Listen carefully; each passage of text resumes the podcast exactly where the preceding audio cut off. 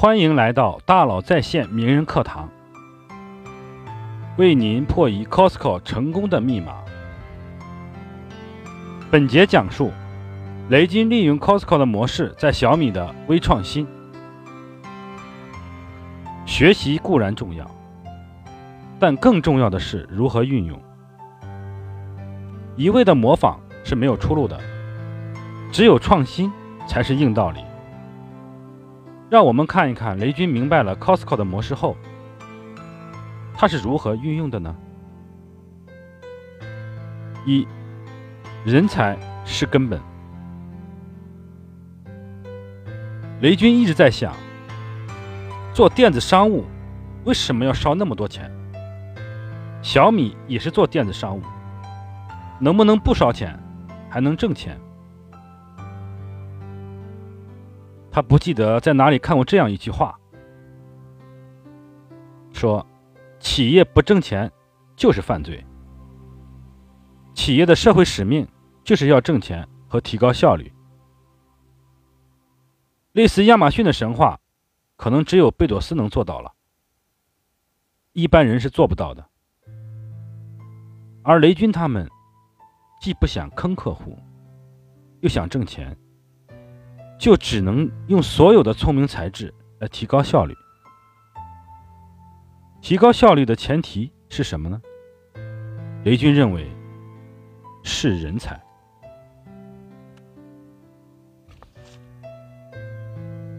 雷军说过：“找人是天底下最难的事情。”在创业初期，雷军恨不得花费百分之一百五的精力。找人，他曾经一周内有五天，每天超过十小时，去说服一位跨国公司高管加入小米，但到最后，对方还是选择放弃，因为熟悉软件圈，找人相对容易，但是在硬件领域却困难重重。打电话过去，都是先做十分钟的自我介绍。有一次，一位资深的硬件工程师被请来面试。他没有创业的决心，对小米的前途也有些怀疑。经过几个合伙人整整十二小时的轮番说服，终于让对方屈服。好吧，我已经体力不支了，还是答应你们算了。据此，雷军总结：如果你招不到人才，只是因为你投入的精力不够多。我每天都要花费一半的时间。用来招募人才，前一百名员工，每名员工入职都是我亲自见面并沟通。他还有一个切身体会。不少创业者抱怨找不到人，其实无论什么样的企业，找优秀的人都很困难。解决这个问题只有两种方法：一，花足够多的时间找人，至少要占用工作时间的百分之七十；二。把现有的产品和业务做好，展示未来的发展空间和机会，筑巢引凤。在人才结构和求贤方面上，雷军的策略是软件加硬件加移动互联网。他认为，在移动互联网时代，一家公司成功的标准是软件、硬件和移动互联网三种资源的高度匹配。苹果做到了三项资源的完美匹配，所以它成功了。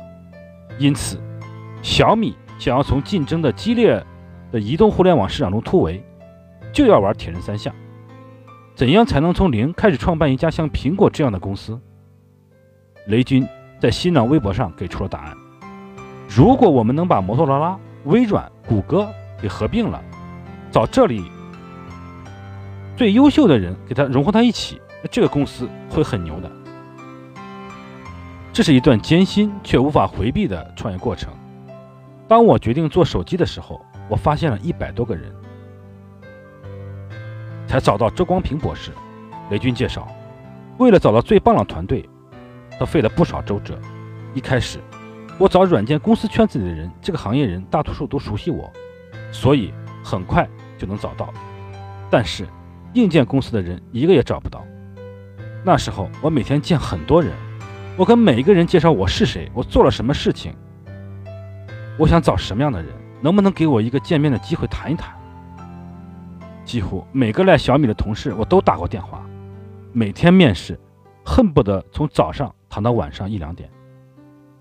东奔西走半年之后，成果丰硕。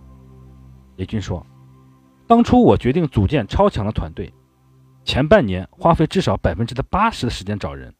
幸运的，我找到了七个牛人合伙，他们全是技术背景，平均年龄四十二岁，经验极其丰富。三个本地加五个海归，分别来自金山、谷歌、摩托罗拉、微软等。土洋结合，理念一致，大部分都管过超过几百人的团队。”充满了创业热情。据统计，小米有一半以上的员工来自谷歌、微软、金山，平均年龄三十二岁，大部分是本科毕业十年，或者是研究生毕业七年的有经验的人才，正是激情四射、精力充沛的大好年华。其实找人难，留人更难。小米的方法是营造中高端人才环境。培养和引进人才相结合，创业公司都清楚人才的重要性，也非常重视员工的内部培训和提升，但是往往做不好。雷军认为，主要问题是没有专项的培训费，没有费用预算，人力资源不会将人才培养当做专门的事情来做，也没有办法引进好的讲师和好的课程，落实培训工作。必须有专门的预算和专人负责，唯有如此，才能保证企业有绵绵不断的执行力和创造力。创业以来，小米的资本估值飞速膨胀。雷军一针见血地指出，投资者对小米的估值依靠的不是传统的市盈率，而是市梦率，赌的就是小米能不能做到百亿美元的公司。而成败的关键，在于团队的执行力和成长力。换句话说，团队才是小米的最大价值。雷军应该会认同这个观点，不然他怎么会有如此的感慨？小米团队是小米成功的核心原因。为了挖到聪明人，和一群聪明人一起共事而不惜一切代价。如果一个同事不够优秀，不但不能有效的帮助整个团队，反而有可能影响到整个团队的工作效率。来到小米的人，都是真正干活的人。他想做成一件事儿，所以满腔热情。他们聪明，技术一流，有战斗力，有热情的做这一件事。这样的员工做出的产品，注定是一流的。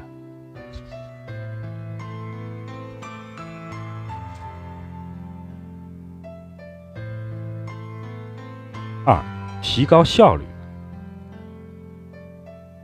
在小米过去的创业时间里。所有的费用率全部加起来，只占小米营业额的百分之五。那么，传统商业里这些费用加起来至少要占到零售价的百分之五十。小米到今天只用了百分之五，正是因为用了提高效率，使小米能够很轻松的做任何样的产品。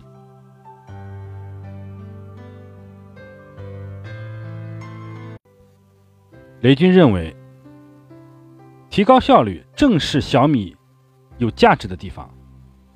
大家可以想一想，你们的费用率怎么才能只占百分之五的占比？为什么雷军去了 Costco 十五分钟就看出来了 Costco 的秘密？因为小米的模式跟 Costco 是惊人的一致。包括雷军在十五年前做卓越网也是这样的模式。卓越网只用了两年时间就做到了国内电子商务第一名。卓越是做书店的，卓越网的书店里面只有一千五百本书，但是每本书都是陈年同学读过的。雷军当年说：“一定要找一个懂书的人。”卓越的每一本书都是精挑细选出来的。就这样，用精挑细选的模式，卓越网做到了全国商务电子第一名。雷军总结小米模式：第一，不惜代价的做好产品。第二，通过全面的流程优化，把成本控制在百分之五到百分之六。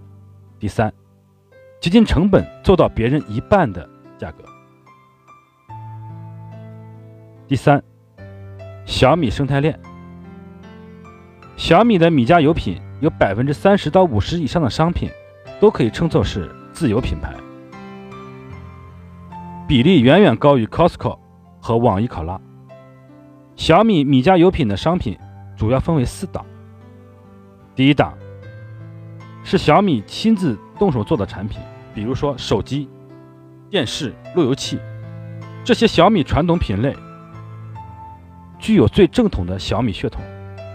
第二档是挂了米家品牌的小米生态链厂家生产的，比如米家电饭煲、小米空气净化器这类产品，经过了小米的审核与把关。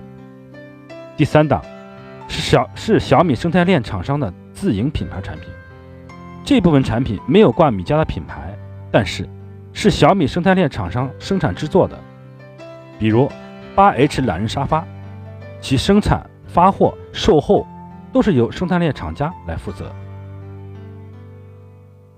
第四档是第三方的厂商产品，比如 TS 防蓝光护目镜，这些产品从前期生产到后期售后，会由米家油品负责跟进监督，但并非小米生态链厂商亲自撸起袖子干的。小米商城在二零一四年曾号称是国内。天猫、京东以外的第三大电商平台，这让雷军看到了电商平台服务于小米的可能性。后来，小米在智能硬件领域的探索，支撑了小米销售额的增长。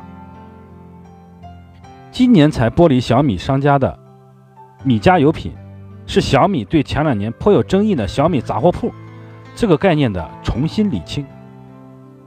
由于米家油品在小家电这个领域优势非常强势，米家油品甚至成了一个众筹创福的平台，这对小米未来的智能硬件、智能家居生态链建设会起到重要的作用。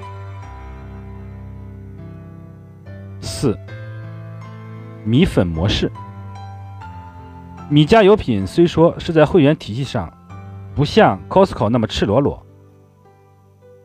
但实际上是自带会员。小米是个大 IP，在数码领域一直有着较强的吸引力。米粉人群甚至可以说是一群自带会员卡的消费群体。当然，IP 消费的过程也是信任势能从高到低的释放过程。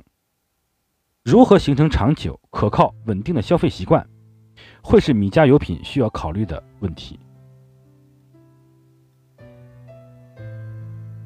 大佬在线名人课堂，为您剖析 Costco 背后的秘密。